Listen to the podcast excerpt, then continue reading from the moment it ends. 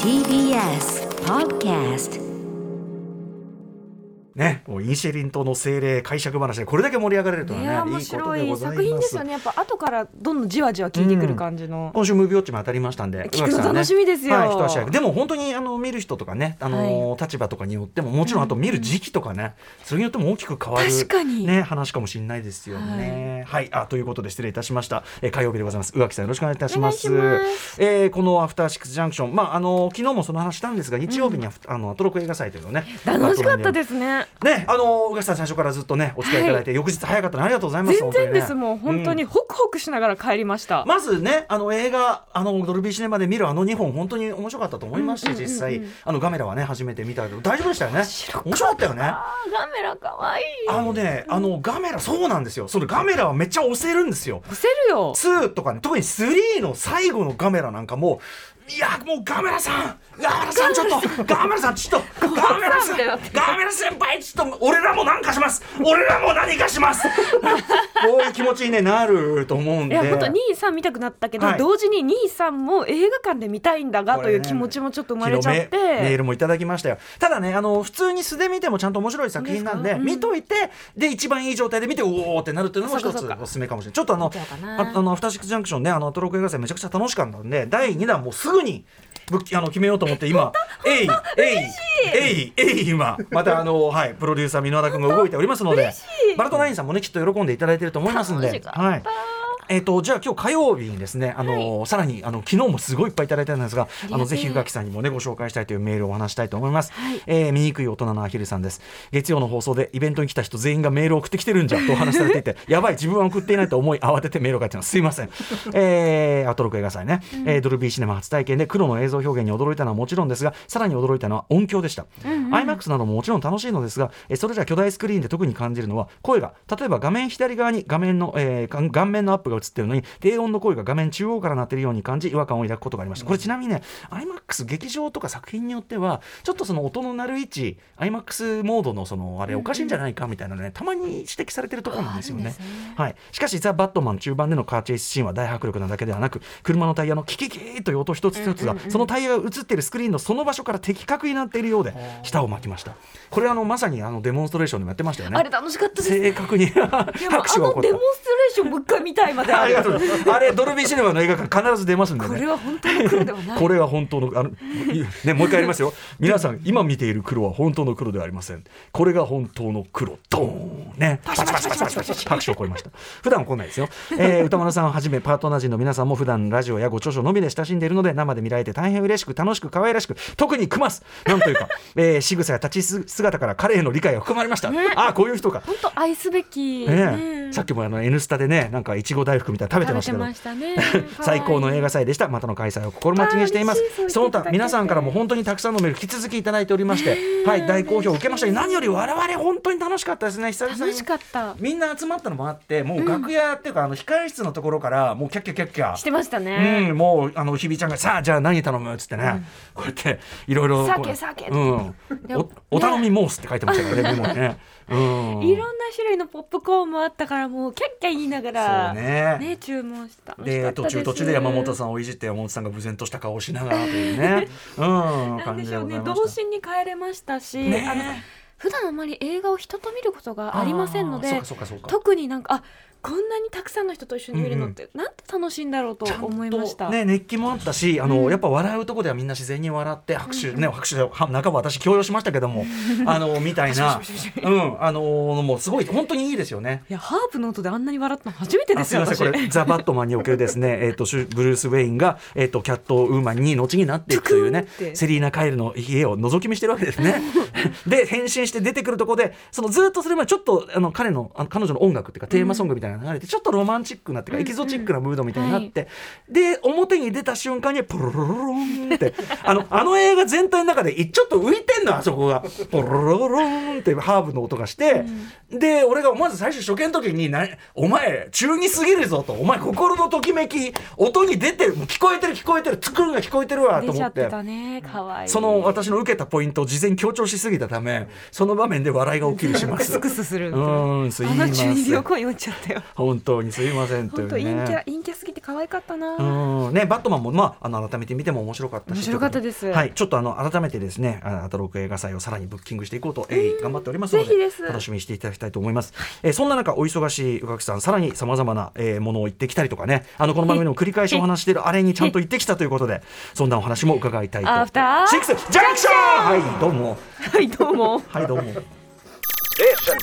After Six Junction. 2月7日火曜日時刻は6時今6分になりましたやったやったラジオでお聞きの方もラジコでお聞きの方も こんばんは TBS ラジオをキーステーションにお送りしているカルチャーキュレーションプログラムアフターシックスジャンクション通称アトロクパーソナリティは私ラップグループライムスターの歌丸ですそして 火曜パートナーの宇垣美里ですあそうだちょっと最初にあのーあれですねあのー一応あのートルコとシリアのねあの地震ですごいあの被害者に行方をなってるじゃないですかではいはいあ何何ニュース外交一あニュースあうんはいはいあのまだちょっと被害者どこまで広がるかって感じでいやいやあの地震国としてね、あの何かしらこういう時こそあの支援とかをして、ねほんはいはい本当に行きたいものでまあ大変なね状況で多分一刻を争うようなあれがあると思いますんでね、あの多分またまとまったあれとかもあるかもしれないけどあの一応私はまあ寄付もカルチャーだというかね、はいあのなのでにカジュアルにこうこういう時はガンいガやンもちろんですよ、うん手軽にとりあえず今すぐできることというのはねあの資金というのがなんかしたりするのはまたね最近あのネットでできるのですごくありがたくてそうですよねカッてやりましたあのまあ、もちろんそれで何かすぐねことが全面的に解決するということではなくてもですね心を寄せているよってそいううですねなんかちょっとその話もしと聞きたいからすいませんねこんなちょっと短い時間でする話じゃないんだけど、うんはい、ちょっと心に留めておきたいなと、まあ、特にちょっとその災害のシーンとかがあるような映画を見てその翌日にこの大地震があったりしたんで。そうでしたね、うん、ちょっとねこう、まあ、もちろんしょうがしょうがないというか別にど両者は関係ないんだけど、うんはいまあ、こういうのを見てるからこそちょっと分かんないなんかちょっとそういう時に心をより寄せないともなちろんなんなんてことね思った次第でございますすいませんちょっと話のい腰やを折っいちゃやっていやはいということで、あのーそのまずね、えっと、日曜日のそのアトロック映画祭の学園の時も、あれ行ってきましたっておっしゃったらまずあの鬼店に行ってこ行られったんでてすきまねした立川のプレイミュージアム楽しかったうんはい、行ってこられたありましてあ前のもね堤大輔監督おそうなん招できすしてお話を伺いましたがもちろんあのいろんな例えばこのように作品が作り上げていきましたっていうことを結構細かく段階に、あの分けて、はいあの見せてくれてるのであこういうふうになってこうなってだからこうなんだとか、うんあとあのもともとストップモーションで作られていた映像とかも見れて最初のねそうなんです、はいこれはこれで素敵だけどやっぱりでも今の好きだなとか、うんうんあのキャラクターそれぞれのすごはいく細かい設定とかのそのラフも置いてあるので、うんうんもうんう時間が全然足りないぐらいでとっても楽しかったですし、はいはいうんうんあのまあ、それは書籍にもまとまっていましたので、ねちょっと本ね、はいあのー本として買えるみたいですねワそれクはワちょクっとと思って、はい、買ってはい帰りましたし、うんあともちろんその世界観を楽しめるというかいろんな鬼のお面が飾ってあったりとか。いろんな国々のというかいや日本のものだと思います。日本のやつはい、日日本本のあのお面がいっぱい飾ってあったりとか、はいはいあと楽しかったのが、ええ和太鼓叩いたら、はいあの雷みたいにはいキラキラってうんライトが光るはい場所があって、うんうんでもちろんその場所というかスペースにはずっとあのドンツコツコツコって聞こえてどきんてつるんこでつすこよつ。こわっしょいわっしょいどんつこつこつこわっしょいわっしょいこれがで劇あ中はい彼らの映像も流れてて、うんうん、あじゃあ一緒にこうそう祭りを楽しんでるようにも見えるでし、ドンドンって叩いたら、はいピカピカってまあ、なっこて、れ雷神ですからねあの、はいねはいお兄さん、もう楽しくて、うんうんでちょっと朝早かったので子供もいなかったもんですからあー割と空いたその状態でうんなんでしょう独り占めな感じであードンツコツコツコってめちゃめちゃ 叩いてま した。はい、しかもねあの我々注目だったもうグはいッズだって充実しているんでしょうという話、いつも可愛いのが多すぎまして、はい、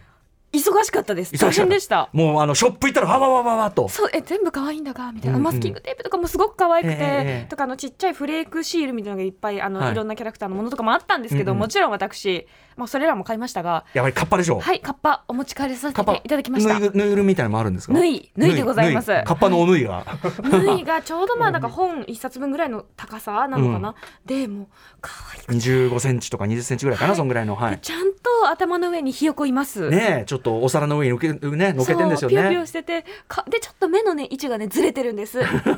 あのそれもなんうんかちゃんと意識してそういうあそういうふこうとにななんださったっていうのをあのキャラクターのへーあのなんていうんでしょう解説のとこに書いてああそうなんだっデてザイン上でへーそうなんですだからもうあ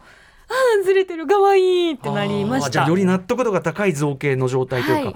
へえあもうちょっといかないえっとなんだっけ4月、えー、2日日曜までとなっております鬼店、ねまだもうちょあっと改めて言いますとやっ元てますからはネットフリックスのか、えー、と鬼神々、えー、神々山のおなりというね、えーたった4話であの日比ちゃんも見たって。太陽パートナー、いやでも見ますよねっすうん、ひびちゃん絶対好きだからってね、うんでやっぱカッパに見せられておりましたからね。そううんこのね手も短くてね頭のアヒルに全然ちこう持てないみたいなそういう ところもすごい細かく書いてあって。へーわあ素敵私英語版で聞いたから、うんうあんの結構はいはいはい会場は日本語版で流れていたので、確かに確かにはいあ日本語の方でももう一ち回ょっと見ようってそうだね吹き替え版で、んそうだよね。思いましたはい、あのー、そっか、いや、あの、行きたい行きたいとは思っておりましたあのが可愛。くて早速犬の横に並ばせてこう写真撮りましたよお家のワンちゃんと一緒に撮った。そうそう、うパシんャ。パシャってひよこを狙うからすぐ取り上げた、ひよこを狙う。やっぱ頭の上の黄色いものみたいに見ると、やっぱ気になるんですかあねの。これは食いちぎれれると思ったみたいはでいペロペロするからうんやめようねっつって、またカッパくんがそういう絵面似合いそうですよね。そうなんですよ犬ち超ゃん狙われてて可愛かったですこれは組みしやすしとね、組みしやすしと思われたのこか。れやれんなみたいな顔してましたねあーあそうちっちゃい犬のくせ にね面白くなりました、えーあということでますますちょっと行きたくなりましたぜひ鬼ぜ店ひおすすめです、はい、立川のプレイミュージアムでやっておりますそしてもちろん皆さんネットフリックス本当にあの何度も言いますあのこの番組いろんなものを進めてるけど映像作品の中でこれだけ万人にあのお子さんの家族あの一緒に見てもいいし、大人が見てもやっぱりガスガスこれなかなかないということなんで、はい、あのぜひご覧いただきたいネットフリックおすすめでスす鬼でございました、あとさらにあのまたまた舞台というそうかなんですあれも行かれたんですねすごいねお忙しい中宝塚にも行ってまいりました宝塚はいはい、今回ですね、あのディミトリ。社交に散る紫の花という、うんあの星組のね公演見に行きまして、はいあの千なって見に行った時にあの赤月知世さんという方がすごく素敵で、あはいこの方がまあ移動されうて、んであせっかくだから見に行こうと思って見に行ったんですけど、えこれがまた皆さん良くて、えうん皆さん良くてどうしよ う全員す好きなんだがとなってしまって、うんうんうんそのえ星組押せるとなってあーます今。なるほど、もう箱押しかと、そういうね、はいちょっとねえ。星組ええやんみたいな、うん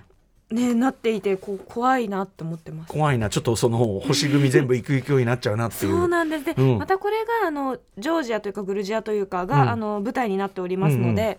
うんなんて言うんだろう私あの地域のなんて言うんでしょうねあの、うん洋風とちょっとこうトルコ風の混はいざっはいはたいはい服装がすごく好きなんです、うんうんうん布たっぷりでであのあのなんていうか民族ダンスというかうんの感じもあってあの輪っかになって踊る感じ、はいはいはい足元カカカカってうんしうんて、もうあってすごく見ていて。へえ。なんて言うんだろうあ、そうか、あのだからそうだよね。そういうダンスもちゃん行ってみたいってそういうダンスもやるんだもんね。やってらっしゃいだますやってねますすげえな。それがすごくレイ誠さんっていうもうねスターがえすどうぞどごいなたレイどなた誠さんっんてレイ誠さレんがイま誠あさんはいトップスターでいらっしゃるんですけはどいがすごくかっこようんうくん。ヒロインみたいだったんですようんうん。ヒロインみたいでで一方そのまああの主役がはい。大体こう王子様だったりするじゃないですか、まあ、ええ王子様なんですけうどんうんどっちかっていうとこう王輩としての役割がこう強くて王王輩輩すなわち女王の配偶者なんですうんうんねああ、なるほど。なので。で、すごくこうヒロイン味があってうんうんうん。余計押せると思いながらうんうん見ていましたし、その女王をあの演じた舞空ひとみさんうんうんもすっごい可愛くて、うんもうみんな好きという感じでしたし、うんあのここ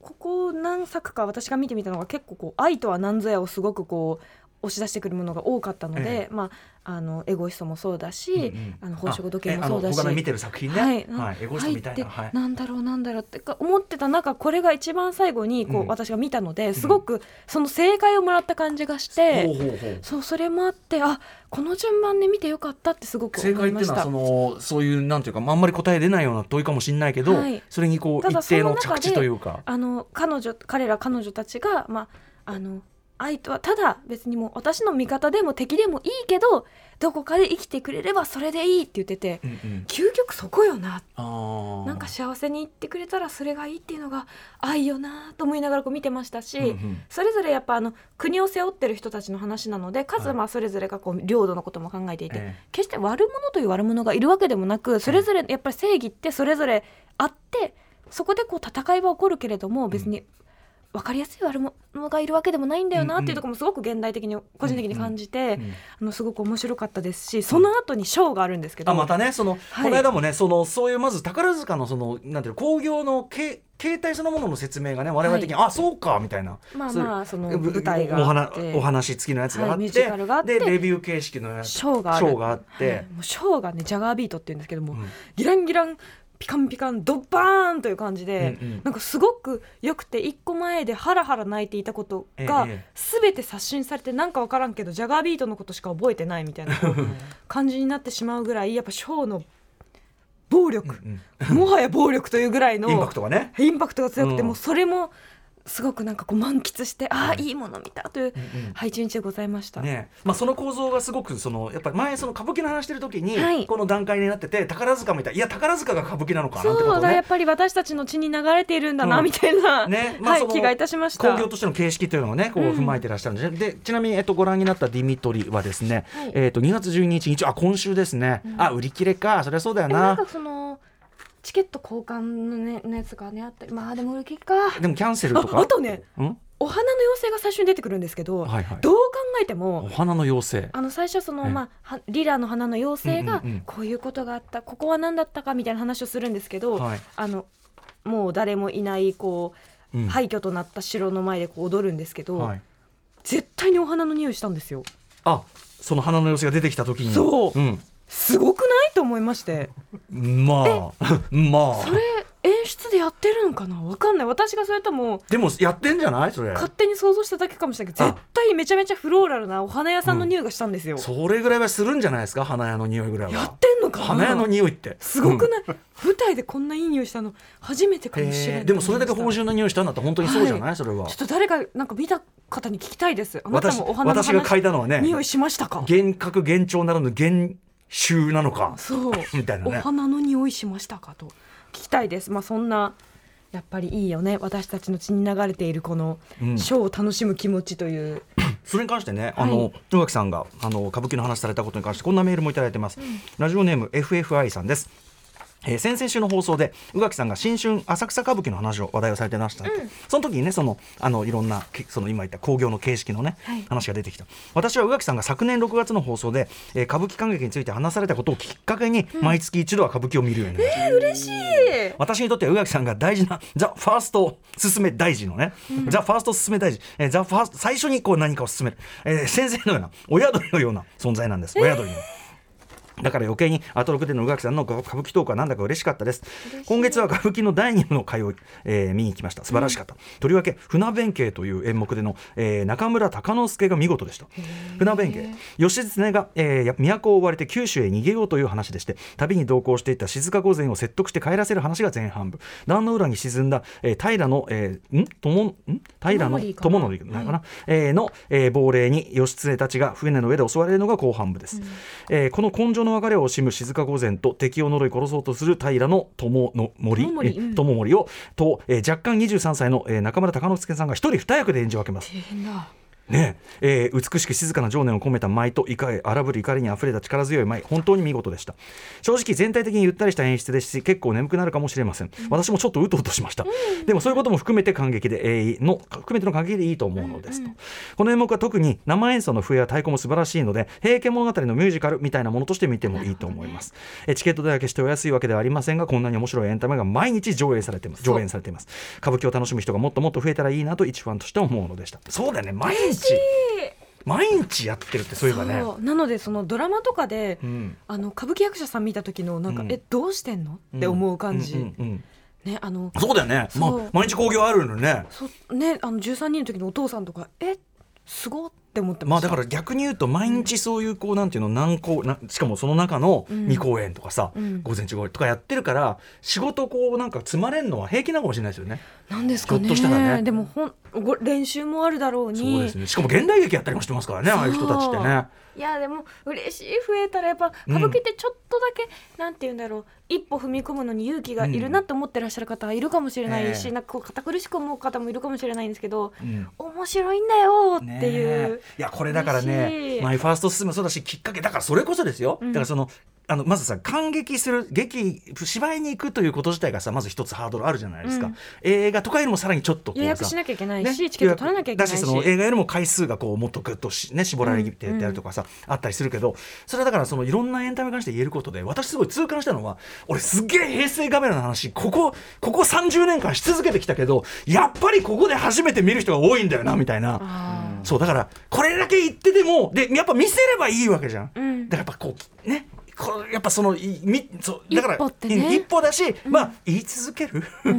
大事だなーみたいなそうであねとその人のタイミングもきっそうそうそとあうもるちろのんでだからうそ,、んうんそのあのタイミングいつでもタイミングお越しどうぞね、やってます画面やってます平成画面やってます歌舞伎やってます宝塚やってます、こうずっとこう全部のみ店を常に開いた状態でいいよ全部いいよでたまにガチャって開くとおいいじゃんってことねでそれをもう手ぐすね引いて待ってるわけですよ。だからさアトロク映画祭があるならこう舞台はなかなか簡単にあれだけどうんなんかそういうこうなんだろうねそういうこう読書会とかはもしかしたらあるかもしれないですね。ちょっとんどうしてあまもあねねあ、の舞台は難しいかもしれないですけど。でもなんかこうプレゼンうちの番組のプレゼンでこうだみたいうんなうんうんうのん。があったらそれがさらに入り口になる人はいるのかもと思いましたよね。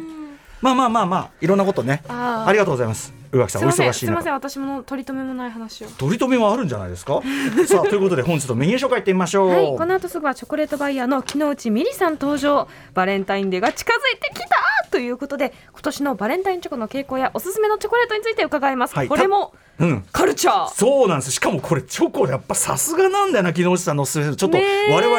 めちゃくちゃちょっとね楽しみにしてくださいめちゃくちゃ面白いですよ、えーそして7時からは日替わりでライブや DJ プレイをお送りする音楽コーナーライブダイレクト今夜のアーティストはこちら昨年12月21日にセカンド EP「グラビティ・オブ・スノーイー」をリリースされました佐々木萌さんのソロプロジェクト「スノーイー」番組2度目のご登場ですそして7時40分頃からの新概念提唱型投稿コーナーはあなたの心に残る褒め言葉を紹介するマイスイート褒めこんなに嬉しいことはないそして8時台の特集コーナービヨンドザカルチャーはこちら読書についてあれこれ語らう雑談企画「ブックライフトーク」フィーチャリング松井玲奈さんはい、えーオーディオブックサービス Amazon オーディブルとのコラボ企画「アトロックブッククラブ」の2023年2月号これまでの読書遍歴や読書に対するこだわり、まあ普段どんな風に本読んでんのかというね、はいはい意外と聞かれそうで聞かれない話、掘りえーはいねこれこれやっていくブックライフトークでございますということで今回のゲストははい松井玲奈さんですはい前回まあ前前回回はは「カモフラージュ」というねその最初のねあの、たえー、と短編小説集というのが出されたタイミングで、結構前でしたけども、えー今回またその後ねずっと作家としても本当に活躍されている松井玲奈さんに、まあ、当然本いっぱい読まれていることでしょうから、どんな感じで本を読まれてきたのか伺っていきたいと思います。はい。番組では皆様からのリアルタイムの感想や質問などもお待ちしています。アドレスは歌丸 at mark tbs.co.jp 歌丸 at mark tbs.co.jp までえー各種 SNS もフォローお願いします。そして各配信プラットフォームのポッドキャストなどで過去の放送もお楽しみいただけます。はい、えー本日で1266回やりますので1265回分並んでますのでねすごいはい、そちらを振り返る、えー過去6この企画も進行中でございますのでお楽しみいただければと思いますそれではアフターシックスジャンクション行ってみよう行っ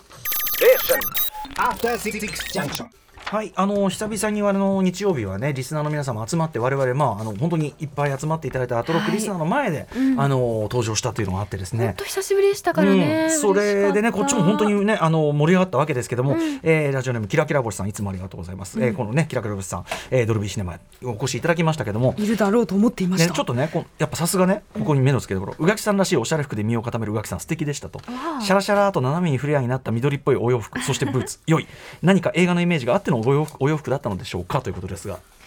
私あのいつもなぜかアトロク人が集まった時その、ええあのアナウンサー陣が集まった時ってうんなんか黒いなっていうイメージがあって別に黒ばっかり持ってるわけじゃないんあですね全然いっぱいい持ってますけど、うん今うん今日だってね白いしあそうでですもねみんな黒いやろうなまあ少なくとも山本さん黒いの分かってるから山本さんは黒そうですね、あの黒いっていうか、しまあ、下着えそんなことないエアリズムうん一番若い格好してらっしゃいましたものねねジーンズに ね、まあ、先ほどメールにも指摘ありましたちょっとだけベルトが緩んでいるうんこれなんでなぜだっていうね少年みたいですね、うんだからそのまあ黒っぽい格好でであの見た感じで分かりやすく変な格好していこうと思ってあ派手な格好ね、はいやっぱり斜めねの服にしましぜたやっぱさ全身でね全身で見えますからね、はいそういうことですよねいやーねそれぞれもう出ててでもなんかこうまとまりあって素敵でしたよね思い出したそうだ楽屋に入ってきた時宇垣さんが入ってきた時に山本さんが「何おしゃれ そ うやあれ嫌だっったんだけど何何おしゃれ何おしおしゃれじゃんえなんなんなんなの?」みいたついな。もこういう服着てますよって、うん、そうそうみんなで「いやいつもこうじゃないですか」みたいな「何あ何あの絡み After Six Junction.